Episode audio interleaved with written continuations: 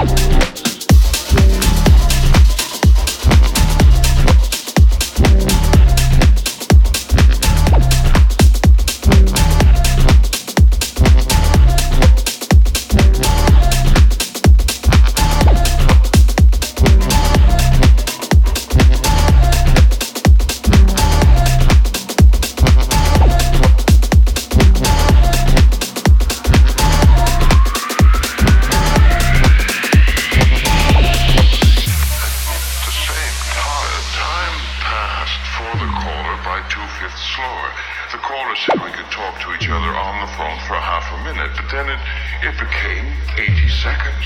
Uh, according to your theory, then, uh, the dead are in a constantly moving system.